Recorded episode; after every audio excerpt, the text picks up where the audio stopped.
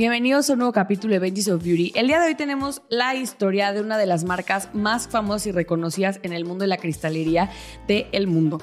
Creo que nunca hemos hablado de ninguna marca que tenga este enfoque en este podcast. Siempre hablamos de belleza, fashion y alguna que otra marca de wellness, pero en esta ocasión queremos centrarnos en una marca que creo que ha trascendido todos estos años, que ha logrado posicionarse de una manera muy inteligente y sobre todo ha sabido evolucionar. Y hablamos nada más y nada menos que de Swarovski presentado por Benji's of Beauty Podcast, narrado por Florian Ibarrola. Swarovski es una empresa fundada en el año de 1895 en Wattens, Austria. Daniel Swarovski era orfebre, joyero y cristalero y así es como empieza la marca a desarrollarse gracias a su gran creatividad y a su gran habilidad con las manos. Algo que tuvo Swarovski desde su inicio era que era una marca que realmente trabajaba muy bien el cristal. Tenía un brillo singular, como Rodolfo. Tenía un brillo muy especial y eso fue algo que lograron denotar de todas las otras empresas que podían hacer lo mismo en esa época. Con el tiempo Swarovski se diversificó y expandió su línea de productos. Ya no nada más hacía joyería, sino también hacía artículos para el hogar, elementos de visión como lentes, podríamos llamarle óptica, y básicamente cualquier producto que pudiera percibirse como algo lujoso. Swarovski se volvió un icono de lujo de la época. En los últimos años, Swarovski experimentado una serie de cambios en su dirección estratégica, ya que es una marca que ha sabido evolucionar y sobre todo sumarse a las tendencias de moda y belleza. Es una empresa que realmente ha logrado conectarse con diferentes industrias súper fuertes como es la de la moda porque ha colaborado con diferentes personalidades tales como Karl Lagerfeld, Alexander McQueen, entre otras personas. Un dato súper curioso de esta marca es que prácticamente todos los cristales que ustedes pueden llegar a ver en los vestidos de las Miss Universo los hace Swarovski. Swarovski es una marca que ha logrado entrar en diferentes puntos de retail con diferentes puntos de consumo y diferente target gracias a cómo ha diversificado el uso de sus productos.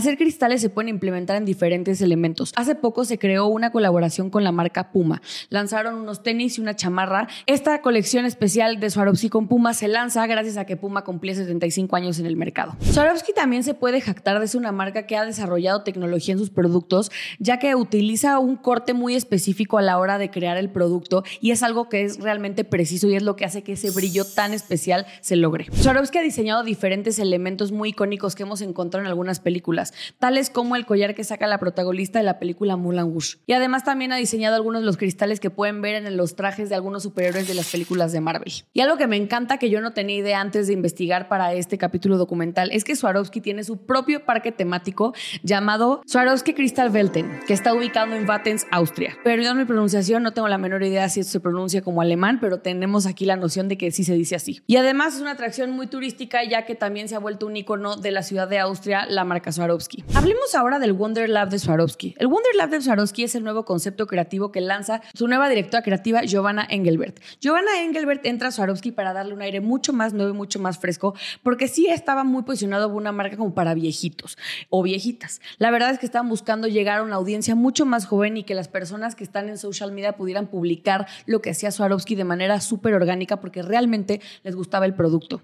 El Wonder Lab es este concepto en donde la mezcla de belleza y tecnología se encuentran en un solo lugar. Lo que está buscando Engelbert es crear este espacio en donde tú te puedas alucinar con los colores de las cajas, con los cortes nuevos de los cristales y estas piezas enormes que realmente son súper llamativas. Hoy por hoy realmente vemos que Swarovski está logrando posicionarse para un mercado mucho más joven gracias a este nuevo cambio de rumbo que tuvo la empresa gracias a la dirección creativa de Engelbert. Voy a citar algo que dijo el director ejecutivo de la marca, que es súper importante porque realmente aquí se empieza a ver cómo la estrategia de marca se empieza a implementar. Robert Bourgeois dice, Swarovski es una empresa que tiene sus raíces asentadas en la innovación y la reinvención. Eso es algo que nos encanta porque realmente no están quitando el concepto de cristalería, no están tratando de diversificar el producto como tal, pero sí el cómo lo venden, en dónde se presentan. Swarovski cuenta con más de 2.800 tiendas alrededor de todo el mundo. Aproximadamente Swarovski se encuentra en 170 países disponible y además es una empresa que emplea más de 20.000 personas, o sea que realmente es una cosa espectacular. Las tiendas de Swarovski en un momento no tenían un concepto visual como trabajado y eh, bajado a un, a un estilo un poco más nuevo y sobre todo con un concepto más adaptable a las épocas que estamos viviendo ahorita.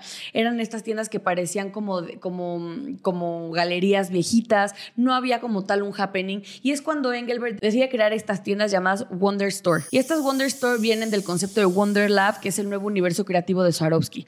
Les vamos aquí a dejar algunas imágenes, por si nos están escuchando, les voy a describir un poquito, pero cambiaron el corte de las cajas haciendo simulación al octágono tan famoso que tenía Swarovski. Le pusieron diferentes colores, los cristales están pigmentados y sobre todo tienen un diseño increíble visualmente. De verdad levanta cualquier outfit y por eso la marca está proponiendo que tantas influencias de belleza o de moda estén alineadas con su campaña de comunicación y relaciones públicas. Están haciendo un objeto de deseo algo que realmente no es una joya, pero sí se puede percibir como tal. Hablemos de las integraciones y de la elección de los spokesperson que tiene esta marca. Hasta hace poco, una de las personas que era más icónica en esta, este nuevo relanzamiento del Wonder Lab era la mismísima Bella Hadid. Es una de las modelos más famosas de los últimos años y realmente su presencia en redes sociales es muy importante y sobre todo la ven en todas las pasarelas. Para la marca era súper importante poder alinearse con diferentes personalidades de la época y del momento para el alcance que estaban buscando en este nuevo posicionamiento de marca. Una de las estrategias que está logrando posicionar Swarovski actualmente es la apertura de 27 puntos de venta nuevos, que es algo la verdad increíble para una marca. Aquí les quiero contar también algo súper importante que quiero que se quede como lección. La innovación es importante, pero sobre todo el actualizarte y el refrescarte como marca es lo que hará que te vuelva relevante para diferentes consumidores. Para muchos, Swarovski era considerada una marca para un público mucho más grande o mayor y la verdad es que no estaba en el interés de los jóvenes el poder consumir esta marca. Gracias a estas estrategias de posicionamiento, de refrescar la marca y sobre todo integrar al equipo una persona que tuviera la visión y entendiera lo que los jóvenes o millennials están consumiendo ahorita, fue clave para que la marca se volviera relevante.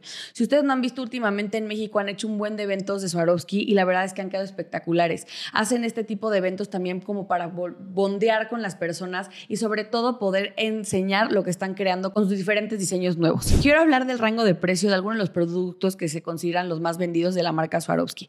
Hablemos del reloj Citra Sphere White. Además también otros productos que son súper especiales que seguramente conocen es el collar Bound y el Crystalline White. Son los productos más vendidos de la marca. Y también quiero que hablemos ahorita porque ya saben que en este podcast siempre hablamos de dinero, aunque se escuche mal pero quiero hablarles de cómo cerraron sus ventas el año pasado, o sea, el 2022. Cerraron sus ventas en 1.800 millones de euros, así que dense una idea de más o menos cuánto está valiendo la marca ahorita si alguien quisiera comprarla. Comenten si es una marca que ustedes consumirían, si les gusta, si creen que las estrategias realmente están siendo lo suficientemente poderosas para que un mercado nuevo las acepte, si ustedes creen que es una buena inversión o si prefieren comprar joyería tradicional. Acuérdense que salimos todos los jueves a las 12.45, nos pueden encontrar en YouTube, en el canal de Bin Floriana y me pueden a mí seguir en mis redes sociales con Florian Ibarrola y también en nuestras redes de Benji's of Beauty porque les subimos cosas bastante interesantes. Muchas gracias por ver y nos vemos el siguiente jueves.